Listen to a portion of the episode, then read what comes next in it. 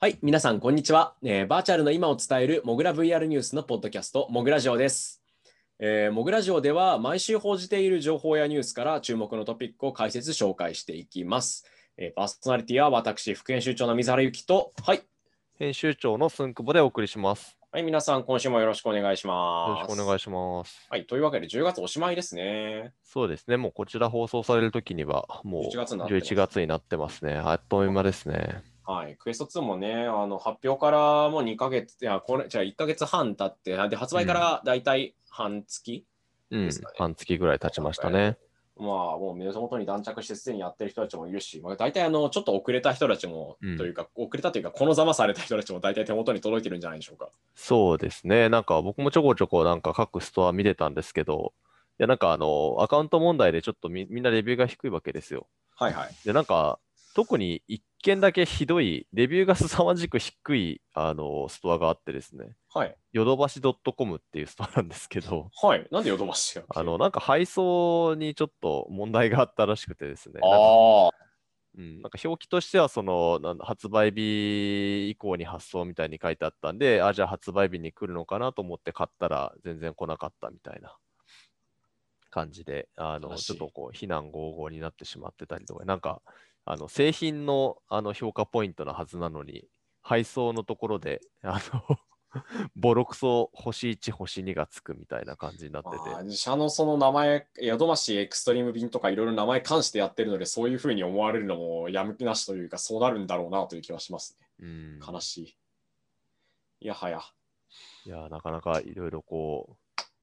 波乱がね、ま起きてしまってますねあ、ハードウェアの立ち上げの時とかだって大変そうですもんね。うん、実際。まあ、我々もモグラ VR ストアとかであの、まあ、製品販売担当の方が売ったりもしてるんですけど、まあ、それはそれは大変そうなので、うん、まあ そうですね、いろいろ売るのは大変ですよね。はい、その問題は変わりますからね。いや、でもなんか、クエスト2、あ、本題に入る前にちょっとはい雑談続きなんですけど、はい。なんかつい最近、あの、知り合いの、えっ、と、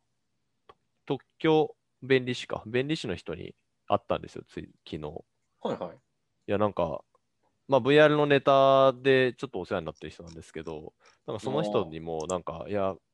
久保田さん買いましたよみたいなこと言われて、クエスト2を買ったらしくてですね、はいはい。なんか1週間前ぐらいに買ったらしいんですけど、いや、毎日やってますわみたいなこと言ってて、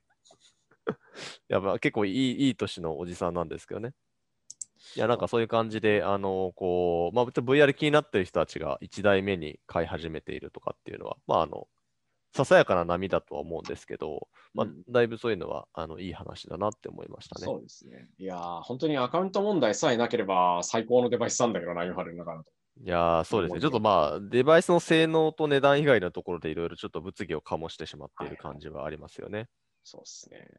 まあ、ともあれ、その辺は、ちょっとこの後また、今回もうん。別のところで話していきますんで、一回はいじゃあ本編入りましょうか。ちょっと前置き長くなってしまった。まあ、いつものことですが。はいはい。では本編いきましょう。まず、えーっとですね、今回の1本目はこちら。シンガポール初の新 VR デバイス、デカギア、えー多機能高解像度で低価格、しかしちょっと疑問視の声もあるそうですという内容ですね。うんえっ、と、2020年の10月にシンガポールにあるデカっていう、まあ、会社ですね。えっ、と、DECA うんが、えー VR ヘッドセットとしてデカギアというものを新しく発表しました。えーとですね、これが結構解像度高いとか、価格がなんと450ドルうん。ということで、まあ大体初代クエスト並み、おそらくこれ PC 接続になるとは思うんですけど、結構ですね、面白いことをいくつか言っていて、で、ただ、その一方で全く新興企業であることとか、あと他社製品ですでに出てるものと性能や価格を比較した際に、明らかにこれ、本当にその値段でできるの？みたいな意見が結構いくつか来ているっていう感じですね。これは一体型ですか？いや、これはどうも PC 接続型っぽいんですよね。ああ。中身としては。まあ、明らかにケーブル出てますし、うん。実際にあの途中にある動画でもケーブルが伸びてて PC、ゲーミング PC ともしくもつながってるようなやつです。そうですね。まあ、今、そちらの記事を僕も読んでて、ちょっとこれ、あの、なんか、僕的にはあんま見過ごしてたんですけど。そのなんだろう、てんこ盛りのこの なんだ全部のせのなんかラーメンみたいな状態になってますね。これ、ディスプレイ解像度が片目 2160×2160、リフレッシュレート 90Hz。なこれはあれですね、HP のリバーブ G2 と同じぐらい。ですです。かなり高水準。IPD 調整機能もあり、フェイストラッキングもある。で、内蔵カメラが4つあって、インサイドアウトなんで、まあ、クエストとか、あの辺と同じような、リフト S と同じってそうですね、すねイメージで。すね。で、SteamVR にも完全対応。おまけに、あの、うん。バイブトラッカーのようなものが、うん。ヒップトラッキングって、まあ、彼らは言ってるんですけど、腰ですね、をトラッキングできるんで、うん。専用のアタッチメントとしてデカムーブになるものがありまして、これを腰につけて位置や向きを追跡するって話をしてるんですよね。うん。まあ、その、バイブトラッカーを使って全身の動きをトラッキングして、例えば VR チャットにフルトラっていうと大体これなんですけど、うんみたいなものもできますとか、フェイストラッキング機能もありますっていうのがあって、これだけまあいろいろと追加したりとかパーツ足したりした上で450っていううん驚異的な価格に加えて、しかも無線で使える、つまり無線化用のキットがなんと50ドルっていうう、ん発売は来年の5月って言ってますね。あ結構すぐ出てきますね。もう半年で出てくる。そう。うん。これ結構すごくて、あの、まあ、単純にそのままスペックだけ正しく言うんであれば、非常にスペック高い上に、まあ、PC 別途必要ですけど、うん。それを置いとくとしても、無線化たった50ドルでできて、おまけにトラッカー1個ついてくるって考えると、すごい安いんですよ、これ。うん。まあ、そのトラッキングのシステムがどれだけ信頼を受けるかみたいな問題もあったりするとか、まあ、さっき言ってた、あの、会社としてここ怪しくね？みたいな話ですうんうよ、んうん。要は。とかがあるんですけど、まあ、でもこれ、本当にそうなのっていうのは結構言われたりしますよ、そうですよね。まあ、記事にもありますけど、HTC Vive の、えーっと、無線化するためのキットって、もともとあれ299ドルです。だいたい3万ちょいだったんですけど、昔発売された時結局日本では技的の都合で出なかったんですけど、バイブプロ向けですね。そうですね、プロ向けでしたね。あれがその値段で、HTC がその値段に出してきたってことを考えると、このデカっていう新興で全くバックグラウンドのわからない企業なんですよね。が、それで出してくる、その価格で出せるっていうのは一体何事かってういうん話だったりするんですよ。はいはいはいはいはい。まあなんで、もともと他の海外の記事だったりでも、本当にこれ出るのとか詐欺なんじゃないかみたいな話が。まあちょっと、やっぱハードウェアの常として出るまでわかんないというね。しかもまあちょっと今、展示会とかがない状態で、まあ、特に相変わらずあの、ちょっと欧米はあのコロナがよりこう盛り上が盛り上がるというか、あの春先よりもね、ちょっとあの大変な状態になってしまったりもしてるんで、しばらくこう展示会とかって難しいと思うんで、もうこれ、プロトでもいいからやってみれば一発でわかるんですけどね、これのね真、真偽というか実力のところが。実際に体験する場所とか何がしかデベロップメントキットみたいなのがぜ先行で配布されてるとか、うん買えるとかだったらもうそれで一発なんですよね。うんまあ今展示会みたいなのとても難しいですし、物理ハードの。とはいえ、これはこれはって感じですよね。まあ、ただこれ面白いというか、あのまあ、なんかちゃんと、あの、まあ、いわゆるマーケティングのところはある程度こうちゃんと見てるんだなというのが、やっぱりこう値段ですよね。そうですね。450ドル、まあ、日本円にして5万円程度っていうところで、やっぱりパソコン向けの VR のヘッドセットって、今、一番価格が安いものだと、多分オキュラスのリフト S ですね。で、まあ、これがあのオキュラスリンクつないだクエスト2で、まあ、ほぼあの取って変わってしまうということで、リフト S もなくなり、で、その上になると、実はぽっかり空いてるんですよね。うん。うんまあ、いわゆるオキュラスクエスト2の3万ちょっとから、リフト S が5万円ぐらいで、その次ってなるともう、バイブコスモスとか、はいはい。あと、リバーブ G2 の新しい、あ、リバーブ G2 か、えー、もう確か7万円か8万円ぐらいですよね。なので、5万円ぐらいでこうそこそこ使い勝手が良いあの VR のヘッドセット、PC 向けの VR のヘッドセットって、まあ、もしリフト S がなくなっちゃうと、まあななないんですよね。うん、遠いスペースが結局消えますよね。まあ、もちろんクエスト2との、まあ、対比みたいなのは出てくるとは思うんですけれども、まあ、ただこうフェイストラッキングもついてるとか、そのなんかトラッキングがそのヒップでできるとかっていう、まあ、そのプラスアルファの要素っていうのが入ってきているので、まあ、ちょうどこう、あの、対抗するデバイスがやや上の価格帯になってしまうところに出てくるっていう意味では、まあ、狙いどころな金額なんだと思うんですよね。なので、まあ、うんちょっとこれは本当にデバイスの実力をあとは見せてもらいたいなと。これはね、気になるっす。本当に、そういけるんかっていうのは疑問にされてるところあるんですね。これでいけるやんだったらめちゃめちゃでかい話になる気がするんですよ。まあ、ハードウェア出すの大変ですからね、本当に。そうね。うん、まあ、あの、同じようなというか、あの、結構鳴り物入りで、めちゃくちゃその、注目を集めたものの、結構、あの、まあ、発売までが大変なデバイスとして、あの、PyMax っていうね、あの中国のクラウドファンディングでメーカーが、うん、億単位で集めたけど、出るまでに結構ロジスティックの都合だったりとかうん、大変だった会社あります、そうですね、あれも、あの、全然出なかったんですよね。延期に延期を重ねね。て、うん最終調整してる、最終調整してるとかっていうので、まあ、なかなかそのデバイスの最後のあの調整がやっぱできなかったっていうのもあって、まあ、なので、とにかくこう、言っている通りのもので、良い体験ができるものを、まあ、言ったタイミングで果たして出せるかどうかが、もう一番のポイントですね。うんそうですね。はい。というわけで、シンガポール発はですね、新しい VR デバイスデカギア、今後の動きに要注目ですね、こいつは。はい。はい。次行きましょう。えー JVC ケンウッドが現実も見れる新型 HMD を開発中、シミュレーターなどに照準という内容でございます。えー、と JVC ケンウッドっていうと、大体イヤホンとかヘッドホンとかのオーディオ系、あとはまあカーナビとかだったりがメインだと思うんですけども、そこのですね、えーと、プロジェクター部門の方々がですね、独自に HMD を開発中であるっていうことが明かされまして、先週。うんで、ちょうどそれの説明会にモグラの編集も参加しました。はいで。そのレポートがです、結構詳細に書いたレポートがですね、モグラに載っております。はい。これ、さっきあのタイトルを読んでもらったときに、はい VR とか AR とか言わなかったんですよね。はい新型ヘッドマウント HMD ということで、あのなぜ言わなかったのかというのが、まあ、ちょっとこのデバイスの独特なところなんですけど、うん、どうなんでしょうか？これですね、えっ、と、何が面白いかっていうと、その VR とか AR っていう現実も見れるっていうところがやっぱポイントになって、そことあとは方式が違うとかって話ですね。これが。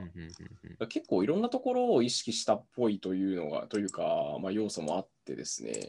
と記事中では言及してるんですけども、ミラー方式っていう、まあ、自社で JVC が独自に開発したというふうにはされてるんですが、これを使っていて、まあ大体色修査だったり、車を抑えたり、端っこの解像度の部分を改善したり、あとは現実側を見るために10日で見れるんですよね、そのうんシースルーで。っていうところが性質が異なってます。まあ、なんでこう VR って言うべきかどうかっていうと結構難しいものがあるなと思ったんで、うん全部 HM で統一してるんですよね、これ。うんまあ、なんか原理的にはあのハーフミラー使って透過型なんで AR っです。ぽいんですよね。ただ、実際にその、まあ、性能もあのその解像度が比較的高めだったりとか、あと120度ってことで、視野角が広めに作られてるんですけど、まあ、実際にどういう使い方をするかっていうと、これあの僕もあの体験をしたんですけれども、部屋を暗くして使うんですよね。で部屋を暗くして、横方向に広い、まあ、表示されてる映像を見るってなると、まあ、これなんか実質 VR じゃないかみたいな。話になっちゃうわけですね。そうですね、こいつは。であの最初これ、あのただ体験をしたことがなくて、あのこの記事の編集だけをしたあの水原さんはすごい混乱をして、僕にはい。電話をかけてきたんですけど、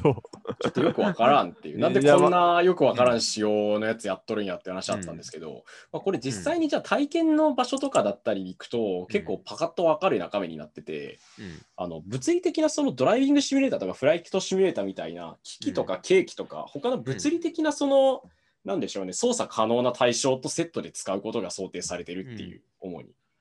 そうですね。なので、あのいわゆるこう表示として見せたい部分と、あとはその現実がそのまま見えてた方がいい部分っていうのが、そのどうしてもあの今のシミュレーターとかの延長線上だとやっぱりあるっていうことなんですよね。例えばその自動車のシミュレーターとかで、まあ、プロジェクトまさにプロジェクターを使ったりとか、あとはあのたくさんのこうディスプレイをこう貼り合わせて、で、こう比較的ワイドな感じの、えーまあ、自分を取り囲む感じで没入環境を作って、そこでシミュレーションするみたいなことをやってた人たちにとっては、まあ、確かに VR のヘッドセットっていうのは、あの安価にそういった環境を簡単に作れてしまうっていうことで、非常にあの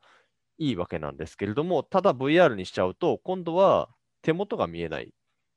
まあ、よくあのキーボードが打てないなんて話もありますけれども、じゃあそのシミュレーターのコントロールする部分だったりとか、まあ、いろんなその手元を見なきゃいけない、見ないとできないことっていうのはやっぱあるわけですよね。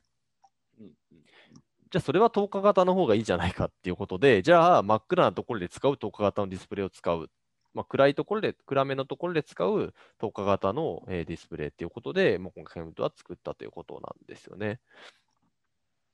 なかなか、その結構用途が細かいのだと、この手のやつって発想としては、シースルー型じゃなくて、なんて言ってるんでしょうね、ビデオ合成って意味だとバルヨとかが近い、バルヨとかがそういう用途なんですよね。ああ、そうですね。バリオの VR2 とかはそうですね。現実側を映すこともできるんだけど、めちゃめちゃ高解像度で、もだから、そもそも経験の表示とか細かいところも潰れないしっていう発想でやってるので、あっちの方が逆に念頭があると、これの使い方よくわからないかもしれない。そうですね。だから、ビデオシースルーなのか透過型なのかっていう、なんか結構、その、いわゆる AR 的なものを考えるときに、どっちの方式なのっていうのよくあるんですけど、まあそ、それを真っ向からぶつけていっているデバイスとも言えるかもしれないですね。はい。まあ、そういう意味では、あの明るいところだとやっぱり透過型なので、そこのこう色の薄さとかっていうのは、まあ、ある程度あの気になってしまうというのはあるので、ある程度こう環境を選ぶものであるというところはありますね。まあ、比較的あの見え方は、あの彼らはまあ比較的自信を持ってるんですけれども、僕を見たとき、あのだいぶ綺麗にくっきり見えてたので、まあ、そういう意味では、あのデバイスとして、あの性能が悪いとかっていうことは全くなく、あのこれ解像度とかも考えると、あのちょっと知ってる人は少ないと思うんですけど、あの VR のヘッドセットで StarVR っていうのがはいはいはい。あるんですけど、まあ、あれに近いですよね、視野角とか。あ、まあ視野角もうちょっとあっちの方が広いんですけど、あの横型、横に広くて、まあ、解像度がだいぶ高い、両目で合わせて 5K ぐらいっていうと、まあ、あの StarVR ぐらいになるので、まあ、比較的イメージが近いデバイスなのかなというふうに思いました。うんあと、これ、あの、面白いのがですね、まあ、ちょっとこれはあのテクニカルな部分を知ってる人じゃないとあれなんですけど、はいあのポジションのトラッキングが搭載されていて、はいはい。で、オリジナルとかじゃなくて、皆さんおなじみ SteamVR なんですよ。これ SteamVR できるの面白いですよ。なので、あのベースステーションと、あとあのバイブのコントローラーで普通にあのこれ、まあ、もしくはインデックスのコントローラーでもですね、使えるようなデバイスになっていて、言ってしまうとポジトラの精度はもうあのあの精度でいくんで、まあそこはもう何の問題もないですね。はい。まだ最近ちょっとずつ、あの、まあ、バイマックスもそうですし、あの、まあ、バレオのデバイスもそうですし、あの、サードパーティーが SteamVR のこの、あの、ベースステーション対応の、あの、このトラッキングを採用できるようになってきてるんで、まあ、その一つになるということですね。トラッカーとも使えますよね。なんで、あの、普通に使うときにもパソコン側で SteamVR を立ち上げて、このデバイスを挿して使うみたいな形になるので、あの言ってしまうとデバイスを、まあ、使うときとかっていうのは、他の VR のヘッドセットと全く違う、全く同じように使うっていうことですね。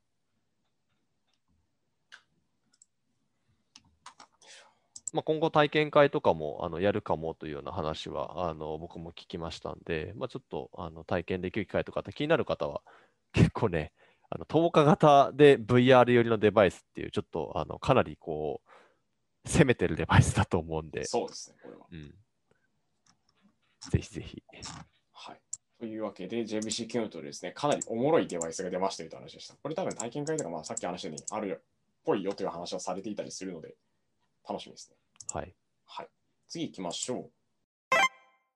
えーガラス大手のコーニングが提携、次世代 AR デバイスに向け一歩ということで、タイトルずいぶんあっさりしてますね。うん えっと、世界最大級のガラス製品メーカーとして知られるコーニングっていう会社があるんです まあ、知られるって言われても知らなかったですけどね。はい僕も知りませんでした。これとちょっと前の話でよく知りましたね。うん。と主に液晶ディスプレイ用のガラスガラスパネルとか、あと光ファイバーとか作ってるらしいんですよね。うんちなみにこれ、あの会社のですね、設立歴がというか、経歴がなんと長くてですね、今年で169年目です。すごい。1851年にあの経営がスタートして、その後一族経営で100年ぐらいやっててっていう話らしいです。えー、いや、めちゃくちゃ由緒正しい会社なんで、あ、てか今、この会会社のサイト見たら、エジソンの電球用のガラスケースを作ったところからこの会社は始まったと書いてますね。らしいですね。工場にそこも作りましたとか、でその前のところで行くと鉄道信号用のやつとかだったりうん。があるらしいですね。いやーもうこういうずーっとガラスの材料開研究というかざガラスの開発をやっているところなんですけど、ここが材料メーカーのピクセルジェントテクノロジーズというところとって提携しますって話がされてたんですよね。でこれだけだと、いやガラス企業が作ってる会社が材料メーカーと提携してるだけやんけって話なんですけども、これの、えー、とコメントで面白いのが、えーとですね、AR デバイスの製品開発におけるリードタイムを短縮して可能性を広げますって話をコーニングがしてるんですよ、この提携に伴って。うんうんうん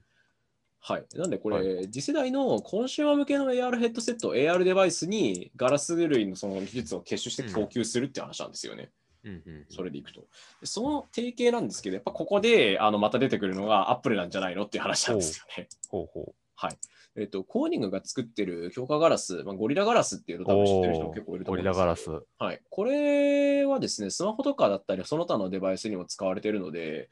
その流れで、ここ、この会社、コーニングっていう会社が、いや、AR 方面のやつ、製品開発のリードタイムを縮めるために頑張りますよっていう話をしているっていうことは、つまりそういうことですよねっていう読みができるっていうことですね。んなるほど。まあ、あくまで推測レベルですけど。うん。まいやそうなんですね。ゴリラガラスって名前はよく iPhone で聞きますけど、ですこれを作ってたのはこのコーニングっていう会社だったんですね。そこの製造になってますね。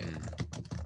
基本的にはコーニングによって開発された特殊ガラスのところなので、大体そこで作ってああ、じゃあ、そのアップルへの道筋っていうのが、まあ、バリバリある会社ってことですバリね。バリあります。で、過去に、あのーこっちの、よいしょ、コーニングの方はもう469億円、4億5000万ドルっていうかなりでかい投資を受けていることもある。なので、これの流れ、この流れと過去のその実績等々からこういうことを言い出すっていうことは、うん。あのまあ、材料調達側とか、原料、パーツ側からもう AR やってますっていうことと、まあ、やそのうち出ます出るんじゃないんですかねみたいな話ができるかなという。うん。ことですね。いや結構、あの、アップルの AR グラスって、その、まあ、いわゆるアップル本体の特許と、あと人材系、あと、まあ、買収動向みたいなので、こう言われることが、今までは多かったんですけど、今年は結構、サプライヤーから出てきますね。うんうんまあ、出てきてるって別に正しいかどうかは分かんないですけど、確か7月には、あの、フォックスコンですね。はいはいはいあの iPhone 作ってるフォックスコンが、その、Apple 向けにレンズを作っているという話が出てたりとかしたので、まあ、結構その部品の調達のあたりで結構動きが出始めているっていうことかもしれないですね。噂ばっかりなんであれですけど。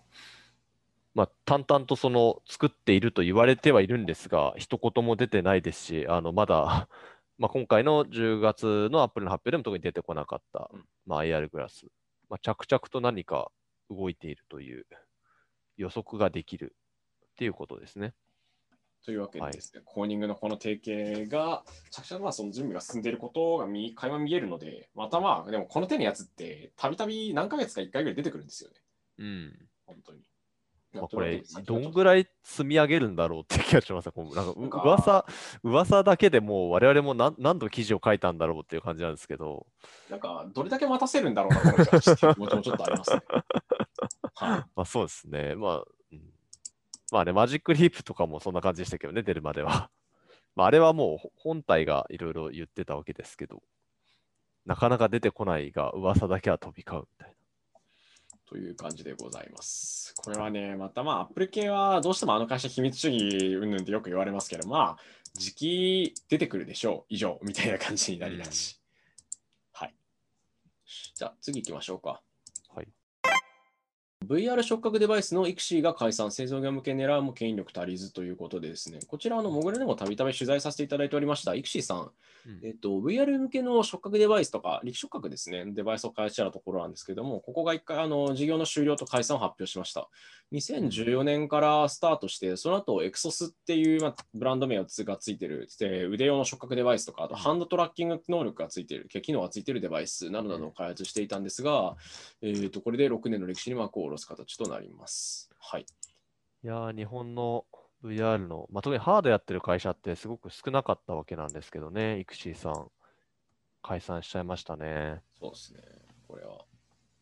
僕もこのイクソス、あの彼らのオフィスに行ってやらせてもらったことがあったんですけど、やっぱりその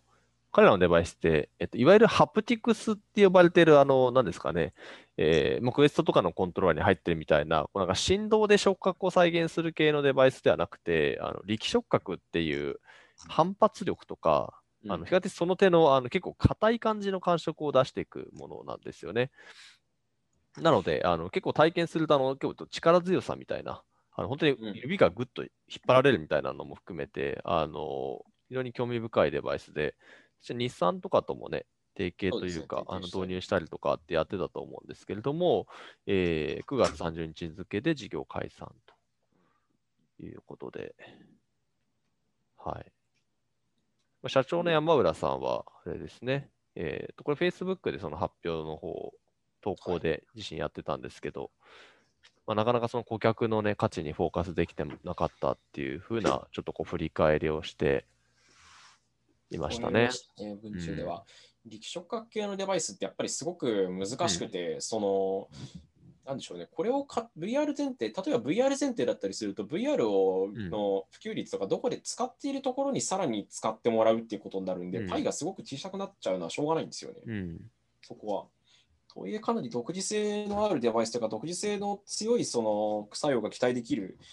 タイプのパーツというか、製品だったんで、っていうのはありますが、やはり難しかったっていうところはあるんでしょうかね。そうですね。まあ、スタートアップとしてやられていたので、もちろんその資金繰りみたいな部分もあるかなとは思いますんで、まあ、あのー、一個ね、日本の VR の会社が、しかもハードの会社が、うんうん、ね、消えてしまうということで、まあ、ただ山浦さんはあれですね、これ、あの、彼がその Facebook の投稿で続けて書いてるんですけど、次の行き先が、あのテレエグジスタンスということで、まあ、遠隔操作ですね。ロボットの遠隔操作で、えー、と最近だと、どっかのコンビニに確かかっこいいロボットを納品してたと思いますが、はいはいはい、VR のデバイスで、えー、まさにテレイグジスタンスってもう言葉そのものを体現する技術を開発している、えー、日本国内の会社ですね。まあ、こちらに参画をしていくということで、まあ、そこでもね、その触覚とかっていう話がもしかしたら出てくる可能性もありますからね。ということでですね。はい。テレイグジスタンスさん、だいぶ攻めてるので、最近。あのーうん、だいぶだいぶっていうか、結構いろんなところに導入したりっていう事例も増えてきましたよね。うん、そうですね。うんまあ、資金調達も順調にしてますし、あと導入事例がね、まさにそのコンビニの事例とかが出てきているので、あのー、そういう意味でも、今後、特にこうやっぱり遠隔でいろんなことができるっていう、まあ、今のその時代のね、トレンドにも乗っかってきてるところかなと思いますんで、はい、あと、あれですね、えー、結構集まってる方々が、あの結構そのビジネスサイドもあの結構強い方々が入っているので、まあ、そういう意味でもその展開のうまさみたいなのはすごく感じさせられますね。はい、というわけで、育児さん解散と、えー、その他のものという感じでございました。はい、はい次行きましょうか。これちょっと前の方に遡っちゃうんですけども、先週実はちょっと取り上げ損ねてたので、うん、はい、えー、今週キャッチアップするという形で、はい、すみません、遅れちゃって。はい。えー、オキュラスクエスト2ではオキュラス GO 向けアプリはサポートされず、えー、コモン CTO の上下枠が明らかにということで、はい。えー、発売されました、まあ、クエスト2ですね、が、オキュラス GO 向けのアプリをもうサポートしないっていうことが明言されました、うん、これで。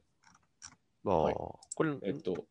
僕、5は、まあ、過去にも、えー、と出てたのはだいぶ、だいぶっていうわけでもないけど、結構近いですよね。そもそも。まだ2年前のデバイスですね。はい、クラス5っていうのは、つまりクエストとは違ってスリードフ、まあ、向きしか反映できないタイプなんですけど、うん、非常に安価で、まあ、大きく話題になりました。えー、オキュラス GO のアプリはもうクエスト2に対して移植することは、まあ、うん、ありる、えーですねえー、対応がしないってことですね、公式の。うんはい、あだから、互換性がなくなるってことですね、いわゆる。後方互換、互換性が消滅してるっていう話ですね。うんあの初代クエストは、えー、Go モードというか、スリードフモードがあってですね、オキュラス GO のアプリ使えるモードがあったんですけど、途中からアップデートが入って、うんうん、今、クエスト2の方はですね、その機能が、うん、ないというか、追加する予定はないということが明らかになったという形ですかね。ああ、じゃあそこはクエストと同じようにはしないってことなんですね。そうですね。完全に違うものにすると。うん、うんことですね。まあ、これいろいろ多分思惑はあるんだろうなとは思うんですけど、あの、まあ、オキュラス GO のアプリって結構そのい、いろんなものがあったんですよね。で、特にオキュラス GO って先ほども、あの、水原さんが言ってましたけれども、やっぱスリードフっていうこともあって、動画を見るみたいな用途のものがすごい多かったんですよね。はいはい。あとはなんか観光みたいな、あのいろんな地点の360度動画が見れるとか、静止画が見れるみたいな、まあ、そういう結構あの素朴なアプリも多かったこともあり、まあ、若干そのこれをじゃあクエストで本当にやるのみたいなアプリは山のようにありましたね。そうですあとゲームもまあ、あのやっぱ3ドフでやる VR のゲームってどうしてもそのクエストとか、まあ、言ってしまえば PC の VR とかでやるゲームと比べると、まあ、物足りなさがすごいと。うんいうようなことはあったので、まあ、なかなかそのじゃあクエストでできるからみんながみんな嬉しいのかっていうと、まあどうかなっていうのは正直あるとは思うんですよね。だまあそこに対してなかなかあのもうわざわざ対応させていくっていうのはあのそこまでしないというのはあるだろうし、まあもう3ドフじゃなくて6ドフで行くんだという、まあこう Facebook の意気込みなのかもしれないし。うん、まああのクエストのリリースの時と比べて、クエスト向けのコンテンツも増えてますからね。うんうんまあ、それで十分というふうに考えているのかもしれないです。あとはまあ面白いのは、あの、いつだったかな、えー、去年の終わりから今年ぐらいにかけて、結構その Go で人気だったアプリっていうのが徐々にこう移植されてきていて、まあ、ヒット側の NetflixVR とかなんですけどね。うんネットフリックスを VR で見れるみたいなやつ。あれが Go だと非常に高いトラフィックを誇ってたんですけども、あちらがもうクエスト向けに、クエスト向けのアプリとして出たりとか、えしているので、まあそういう意味ではその人気アプリはもう移植してもらったっていう、まあなんかそういう感じなのかもしれないですね。そうですね。今後は、まあ、スリードフのやつについてはもう、基本的に作るつもりはなさそうですし。うん。まあ、オキュラス GO 自体がね、もうディスコンになるということで。うん。はい。まさしくそっち向けだけに振っていこうっていうのと、まあ、コンテンツ開始の不足問題も解消したしっていうところ、両方合わさった結果、こういう判断になったんじゃないかなというのがありますね。はい。というわけでですね、クエスト2はオキュラス GO 向けのアプリをサポートしないということが明らかになりましたという内容でございました。はい。そして、えー、ともう一つですね。こっちはまたライブというか、どちらかというと産業系とか業あの業界動向というよりまたちょっと話が変わってくるんですけども、PSVR の話ですね。はい。えー久々ですね PS5 で PSVR が遊べるアダプターっていうのが受付がスタートしました。これ申し込みと送料無料になってます。これちょっと面白いのがですね、あの PS5 はまあ PSVR をサポートするっていうことは明らかにされてたんですけども、その専用タイトルをプレイするためには、プレイステーションカメラと、あとこの公式から提供されているアダプターが必要っていう、うん。結構面白い作りになってるんですよね。うんうんうんうんというか。もともとそのカメラの端子の形が違うとか、おそらくそういう事情だとは思われるんですが。まあ、まずそもそもあれですね。PS5 が、PSVR が一応動くんですよね、PS5 で。はい、そうです。あの、対応しているっていう話はうん。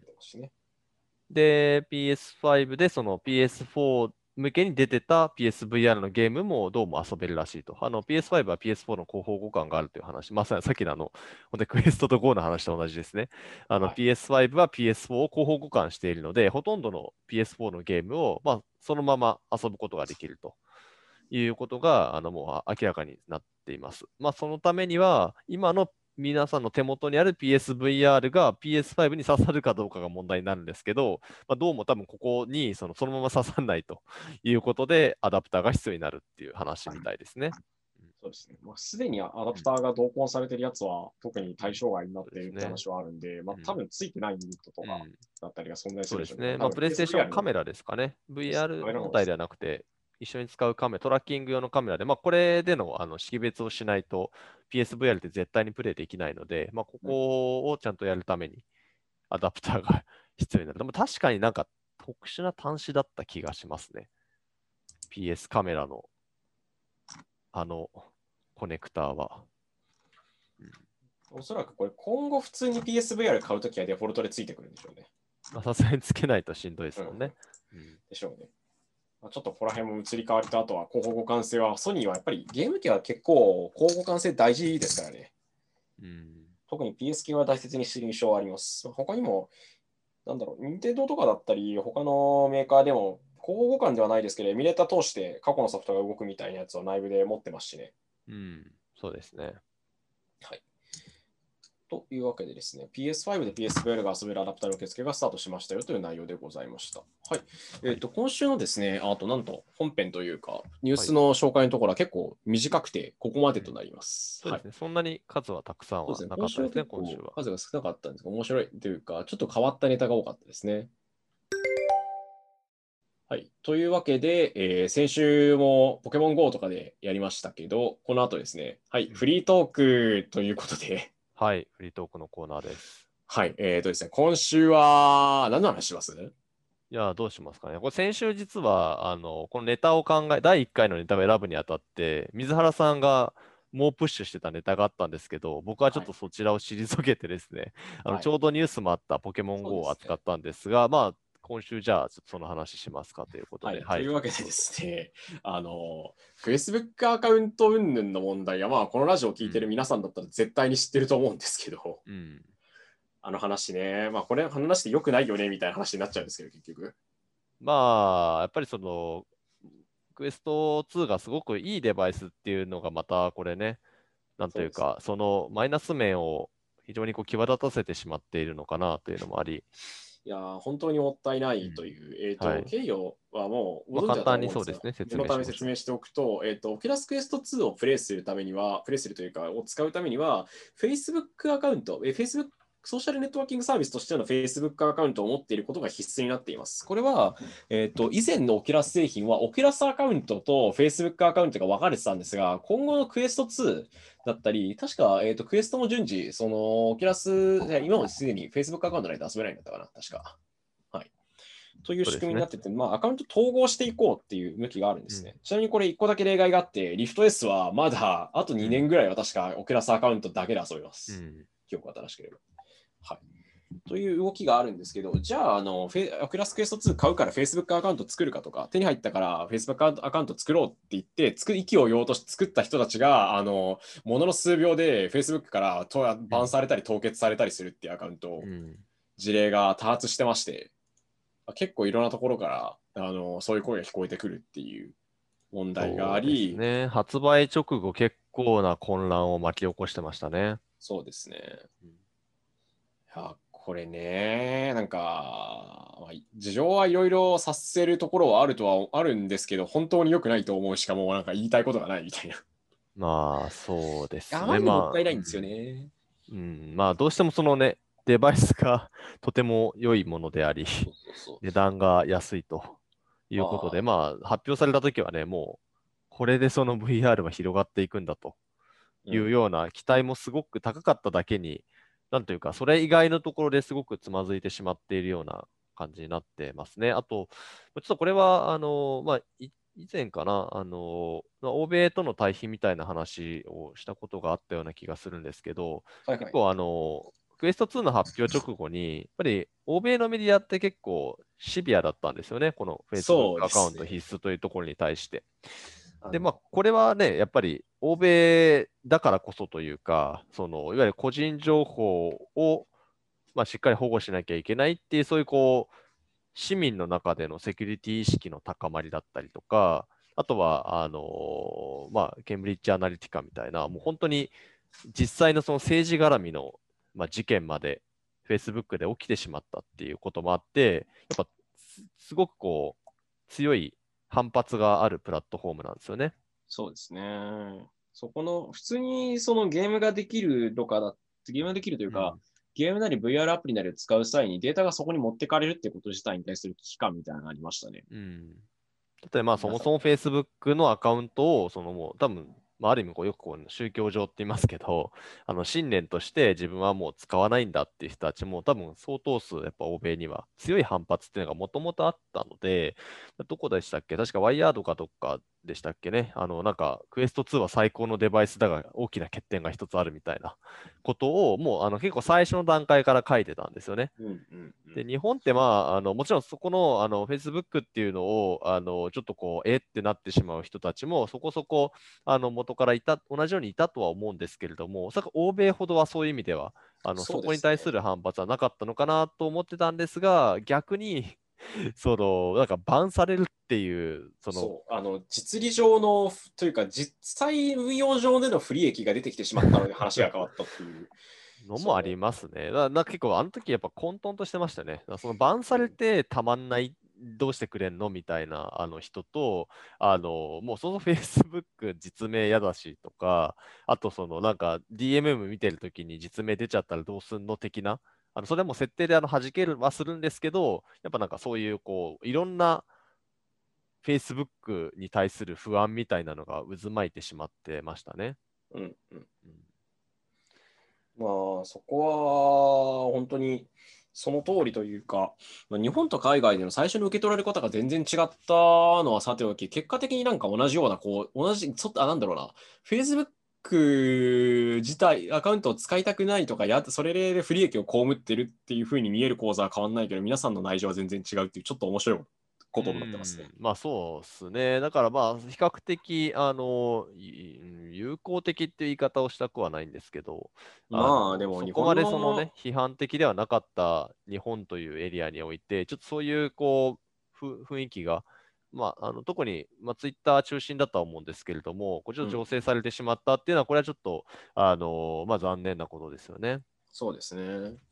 まあ、なんか、事情としてはやっぱり今、アメリカの大統領選がもう直近11月3日だったかなに控えているので、その間にこう雑にアカウント作ったりとかすると検知されて、いや、これスパムアカウント作っとるやんけみたいな流れになるのは分からなくもないし、うんまあ、今年の大統領選、いつになくピリピリしてるので、うん本当に。とかってことを考えると、まあ、即番されるのも分からなくはないが、しかし、よりによってそのタイミングで新製品新製品でアカウント登録が必要なものを出すか、お前っていううん話ですよね。そうですね。まあ、まあ、本当にいろんなね、タイミングというのがあったとは思うんですけどね。まあ、と、とはいえなんですよね。これ、だからといって、それを別に感化できる人が多いわけではないので、まあ、Facebook も Facebook でその、なんでしょうね。逆に言うと、そのアカウント自体をオキュラスやるためだけに登録して、友達とか登録もしないし、フィードに登録もしないっていうのは、Facebook をアカウントを作っているというか、その、なんだろうな、その、正しい利用方法とかある種の悪用みたいなものとして認めないみたいな。うんで悪用的なものとして認めてしまうっていうようなし風に見えてしまうのはマジで良くないと思う、これは。うんそうですね。まあなんか、この Facebook 的なインターネットしに対するインターネット感と日本の VR コミュニティのインターネット感が多分全然逆なのが良くないって話もなると思うんですけどね。うん、まあそうですね。だこれ、あの、Facebook が今進めている、そのソーシャルサービスのホライゾンっていう、あの、まあ、アバターで VR の世界に入って、で、そこでなんかみんなでゲームしたりとか、あの、じゃあワールド作って遊ぼうみたいな、まあなんかそういう、あのうんうんうん。ものとの連結もあるんじゃないかっていう話も、まあ、あるわけなんですけど、別にそれってその、そのために Facebook アカウントをね、まあ、デバイス買った人全員にマストにしなくても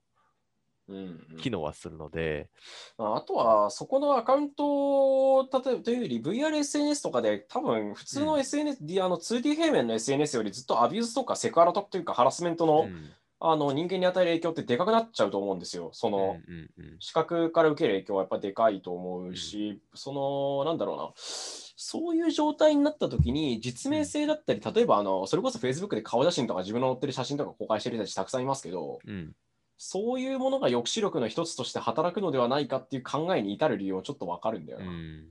という。ソーシャル、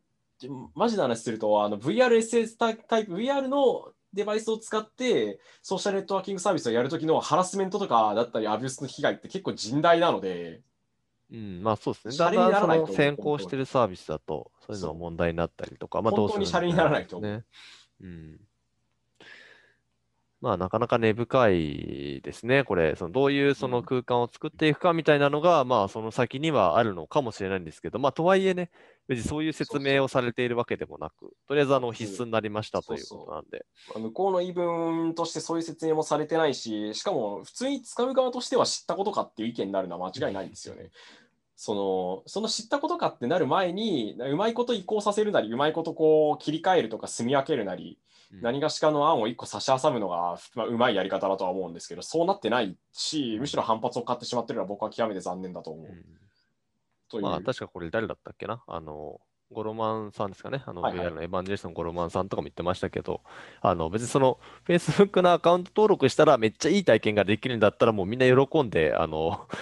アカウントを差し出すと思うんですけどね、まあ、やっぱそういうのがなく、ただただその連携だけさせられるっていうのは、なんかすごくあの妙なあの、なんか裏があるんじゃないかっていうふうにやっぱ当然思ってしまうし、あの非常にこう、心がね、離れてしまうようなあのポイントになっちゃってるんだなと。でもこれ面白いのが、やっぱ海外はよりそのラディカルに反応が出ていて、なんかジェールブレイクしたら賞金出しますよって人たちが出てきたりとか、あともう実際なんか脱獄したぞみたいな、あ、ジェールブレイクってあのあれですね、あのいわゆるあのスマホでいうところのルート権限のダッシュなので、あのもう OS レベルであの自分たちの好きなように改造できるようにしちゃうってやつですけよど、くある話だと、iPhone の脱獄とかは昔からよくありましたよね。あそうのですね。Android 用のアプリを無理やりうん iPhone 側にストア非非ストアじゃないとこを経由して載せて使うみたいなやつ。うん。まあ、Android 側もすごいルート権限ダッシュはありましたね。なので、まあ、それが、まあ、Android でオキラス、クエスト2も動いているので、まあ、そういう意味では、そのクエスト2の脱獄みたいな話も、海外だと出てきて、なんか自分たちはこう、成功したぞみたいな風に言う人たちが出てきたりとかね、あの、だいぶ、その、まあ、またこれも国内外で、若干その、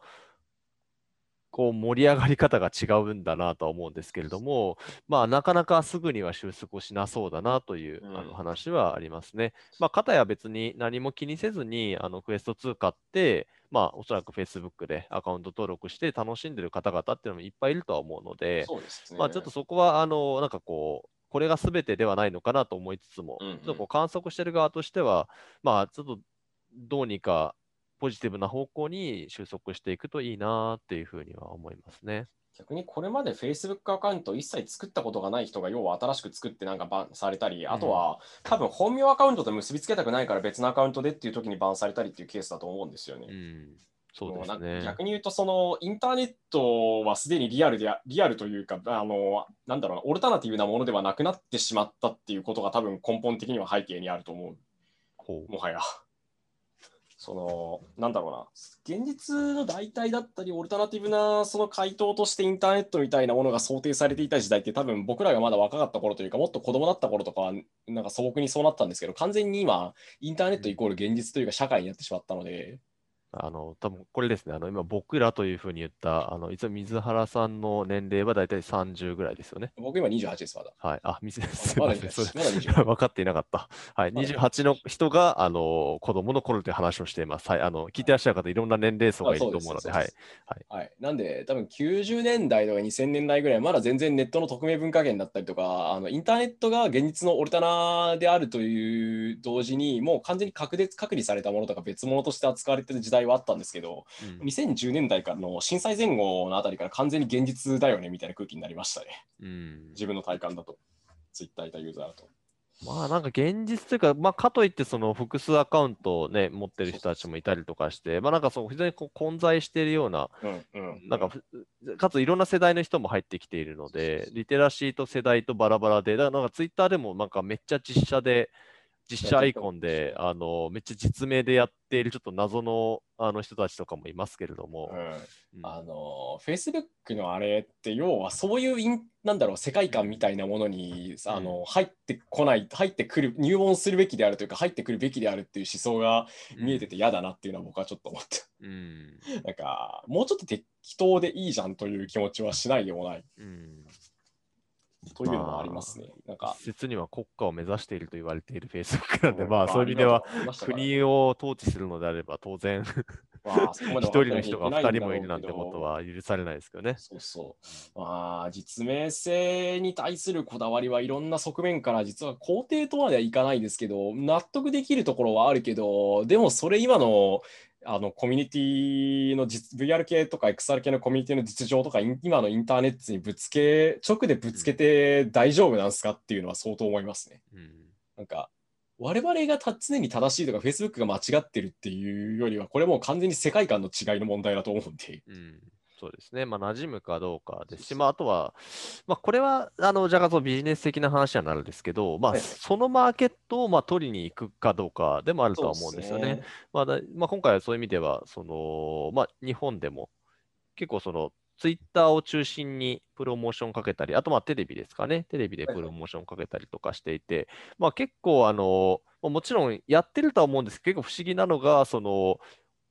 お膝元であるその Facebook 内でなんか広告出す以外あんまりそのプロモーションしてないなっていううん。のがあったりして、どっちかっていうと、そのなんか Google の検索したときに、あの、クエスト2の広告が出てきたりとか、あの Twitter 広告だったり、Twitter の、まあ、公式アカウントができたりとか、まあ、テレビだったり、そのなんか、自分たちが持っている結構な人数のそのユーザーがいるとは思うんですけど、まあ、そこよりもあの外のユーザーをこう取り込もうとしているっていうのが、まあ、まさにその、そこう単純になんだろう、SNS というなんだろう、こう住んでるところが違うだけではなくて、若干その文化だったりとか、もうその温度感、感覚が全然違うところに打って出た、もうちょっと結果、こういうことになってるのかなっていうのもありますね。逆に言うと、その、Google の広告だ、Google の検索結果の広告だったり、テレビから入ってくる人たちと、あの、まあ、我々のようにメディアをやったりとか、あとはインターネット上で匿名なり、ある種の件名って言ったらいいんですか、あの、実名ではないけ匿ど、匿名とは言えないぐらいの、まあ、要は、あの、小手半ですよ、小手半。うん的な活動をしている人たちって多分存在している文化圏とかさ、あの、その集団の規模感って全然違うはずなんですよ。うんってなると、いやーなんか数だけで考えたら絶対に県名サイドというか我々サイドの方が小さいので間違いなく。っうんていう判断をされてもおかしくはないなとはちょっと思っている。ですね。まあ、ちなみにこれ、SNS 絡みの話ですけど、あのーこの話します？オキレスジャパンの話。ちょうどね、今これ話してるのは10月30日の金曜日なんですけど、ちょうどね、はいこの1日前ぐらいに、あの先ほど話したそのオキラスジャパンのツイッターアカウントですかね、はいはい。そちらがちょっとだけ、あの、まあ、なんかやらかしをしてしまっていたという話がありまして、まあ、あの VR チャットに対するツイートをしていたんですけど、じゃあこうなんかハロウィンを VR で過ごそうみたいな、まあ、そそのマインド自体は非常にこうピュアな広報担当のあのツイートかなとは思うんですけど、まあ、その VR チャットでハロウィン遊ぼうという人のこうツイートをね、リツイートする形で、えー投稿して、で、そのあの VR チャットのワールドっていうのは、あの、クエスト2には対応していない VR チャットのワールドだったと。ああ。あとはその後もこうアバターで遊ぼうと言ってたんですけど、そのアバターもまた、あのもしクエスト2の VR チャットだったら、あの使えないアバターだらけだったとはいうこともあってですね、こうなんかほ本当になんかん分かってるのか、この人は？という感じのね、あのちょっとこう、ちょっとしたプチ炎上みたいな状態になってしまって、まあ、このあたりもね、なかなかその、立ち振る舞いの難しさというか、あの